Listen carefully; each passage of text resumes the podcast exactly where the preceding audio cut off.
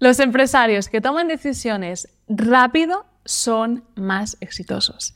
Este fue el resultado de varios estudios que hicieron tanto la Universidad de Harvard como la Universidad de Stanford y siempre llegaron a la misma conclusión. Pero ¿qué pasa? Que a muchas personas les da miedo equivocarse. Entonces, ante una decisión, se quedan paralizadas, conectan con el miedo y empiezan a darle vueltas, vueltas, vueltas y la posponen, posponiendo también el éxito. Y como este es un podcast de marketing energético en el que también tenemos en cuenta la mentalidad, en este episodio quiero compartir contigo el mismo proceso que he ideado para mí misma para poder tomar decisiones rápidas sin miedo a equivocarme y sin que los condicionantes externos influyan en ello.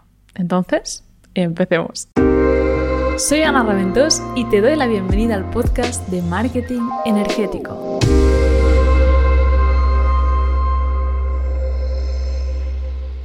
Y, lo primero, bueno, que debes saber es que es normal que tengas miedo a equivocarte. Es totalmente normal. Porque al final piensa que todos, como humanos, tenemos nuestro cerebro, nuestra mente.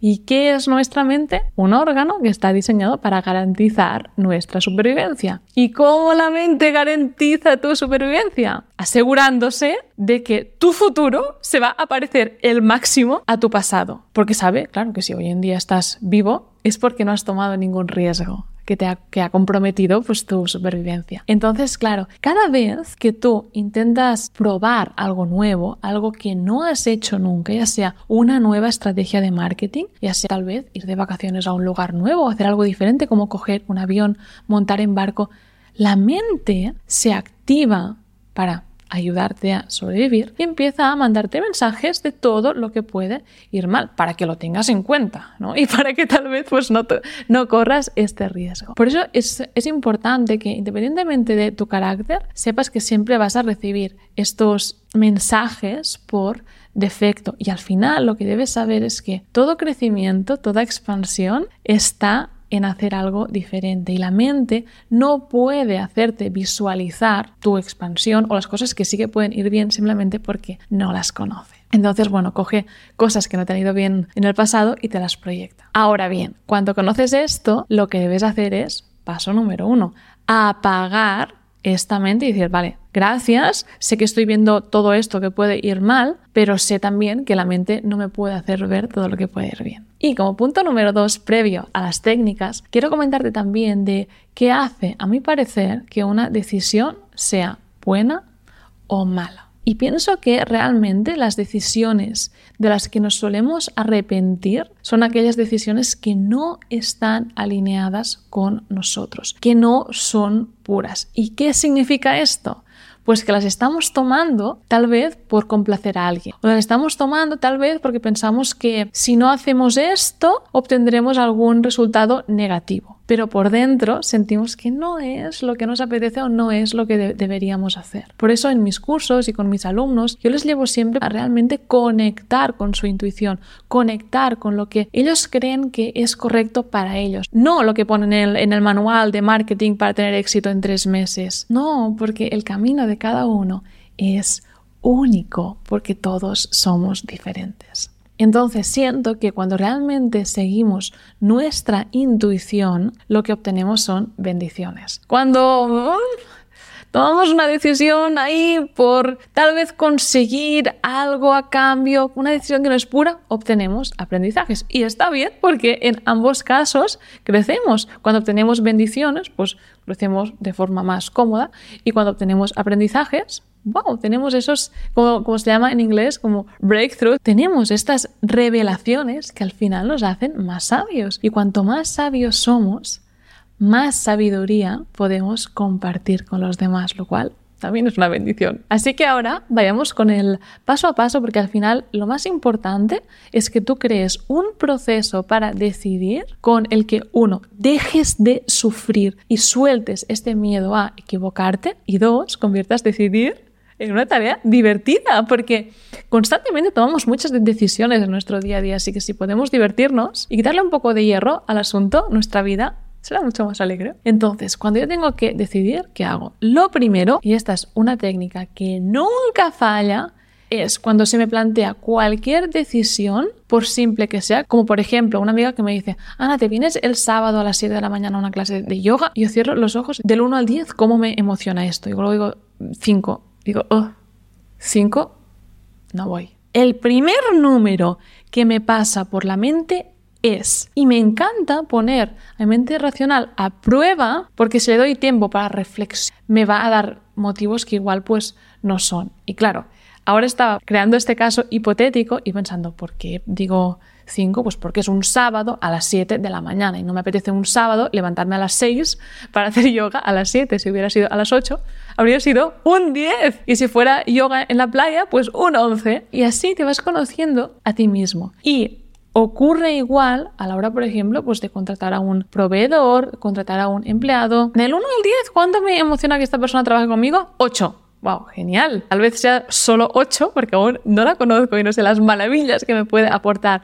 Pero cuando es de 6 a 10, yo normalmente lo voy dando por, por válido. Luego, otra técnica que yo uso es la técnica de la anticipación, porque me di cuenta en el pasado que cuando yo había tomado una decisión que no estaba alineada, los días previos a que esta decisión se hiciera realidad, como por ejemplo podría ser ir a una cena con unos colegas un sábado, yo empezaba ya a encontrarme mal y decía, estábamos a, miércoles y pensaba, es que mira que, que no me apetece un sábado por la noche ir a cenar fuera, volver tarde a mi casa. Yo quiero estar leyendo mi libro con la televisión y el vídeo de la chimenea con el jazz. Y claro, yo estaba ahí como, uff, digo, wow, cuánto de poco alineada que estaba esa decisión como para hacerme sufrir incluso los días previos.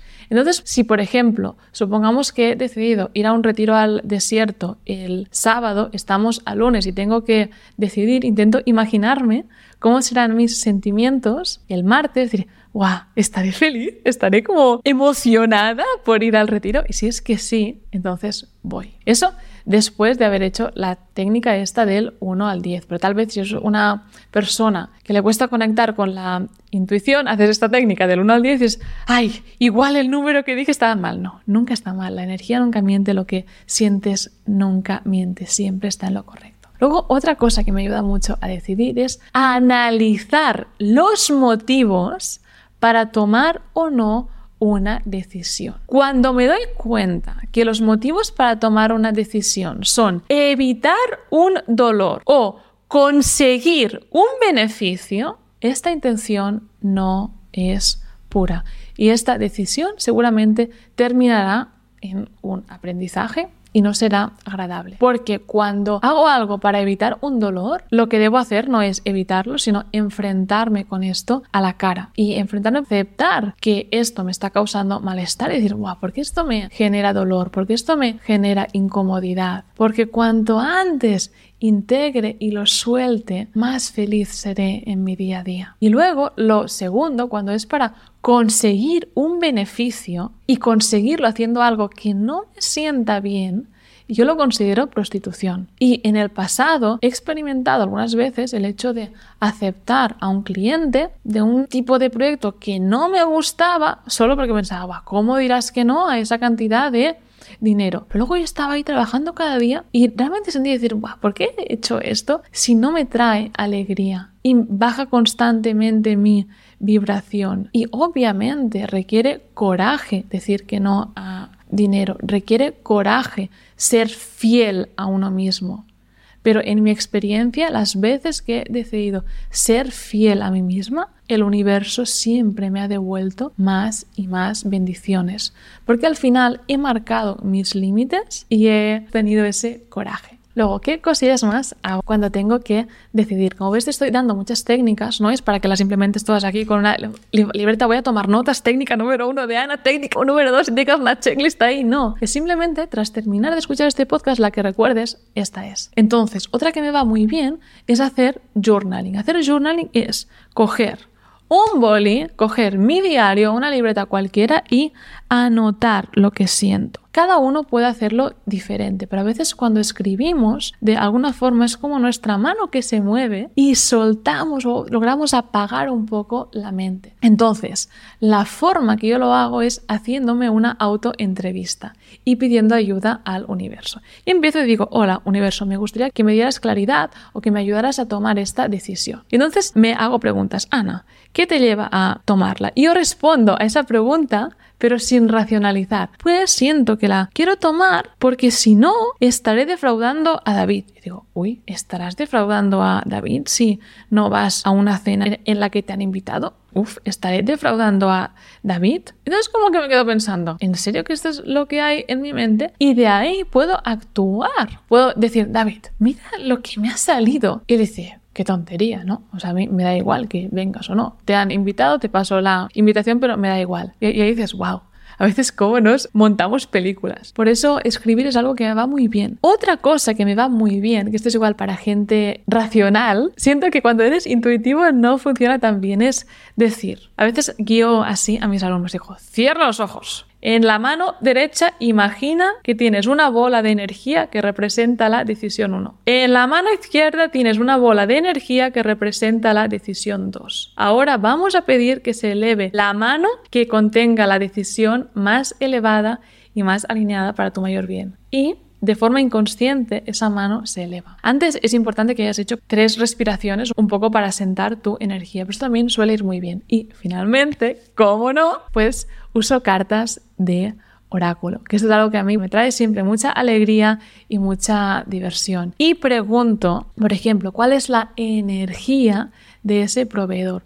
¿O cuál es el resultado más probable si tomo el camino A o si tomo el camino B? ¿O cuál es la lección que voy a aprender o integrar con el camino A o con el camino B? Ahora bien, cuando tiramos las cartas de oráculo, tenemos que pensar que en ningún caso podemos hacerlo con la intención de delegar nuestra decisión al universo. Mira, yo me tiro las cartas y lo que me salga lo hago. No. Cuando tiras las cartas con esta intención, no funcionan porque el universo no decide por ti. Cuando sí funciona es cuando las pides para realmente tener mm, otro punto de vista o sacar a la luz información que tal vez tú no puedas conocer, como por ejemplo, tal vez digas, ostras, ¿voy a alquilar este piso o no? Y tú puedes preguntar por la energía de la inmobiliaria. Yo hice esto cuando estaba entre dos pisos, aquí en Dubái uno que parecía bien, pero claro, yo tampoco tenía el conocimiento para juzgar porque era nueva aquí en Y no sabía qué zona era mejor, ¿no? Y, y, una carta me indicó efectivamente que ese piso me habría traído pues caos, conflicto y no habría ido bien. Entonces dije, wow,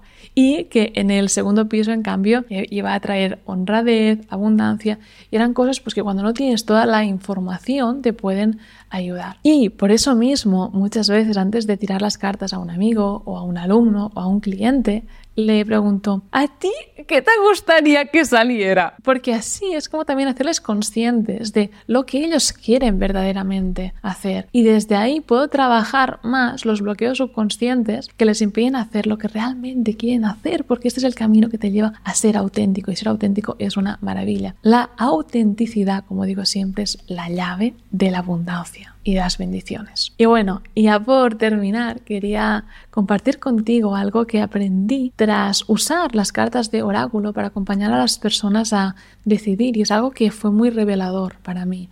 Y al empezar a usarlas para preguntar, wow, ¿qué ocurriría si la persona experimenta el camino A? ¿Qué ocurriría si la persona experimenta el camino B? Y muchas veces es lo mismo, porque la vida va de aprender y cada vez siento más por dentro que el libre albedrío simplemente va de elegir por qué camino, por qué experiencia vamos a aprender la misma lección. Por eso pienso que al final no tiene sentido ofuscarnos por decidir A, B, sino que tiene más sentido tomarnos el tiempo para conectar con nosotros mismos, ver qué es lo que verdaderamente queremos, lo que verdaderamente está alineado y desde ahí vivir nuestra verdad. Porque vivir nuestra verdad hará que nos sintamos alegres, hará que se eleve nuestra frecuencia y desde la alegría, estando vibrando en alegría cada día, ¿qué ocurrirá? Que atraerás experiencias alegres. Así que nada más por hoy, decirte que si te ha parecido interesante esto de las cartas de oráculo, los detalles del curso y luego también decirte que si te gustaría que te mentorizara en temas de marketing, también te dejo un formulario para trabajar conmigo, para aplicar a uno de mis programas. Nos vemos en una semana. Te deseo paz, amor y abundancia.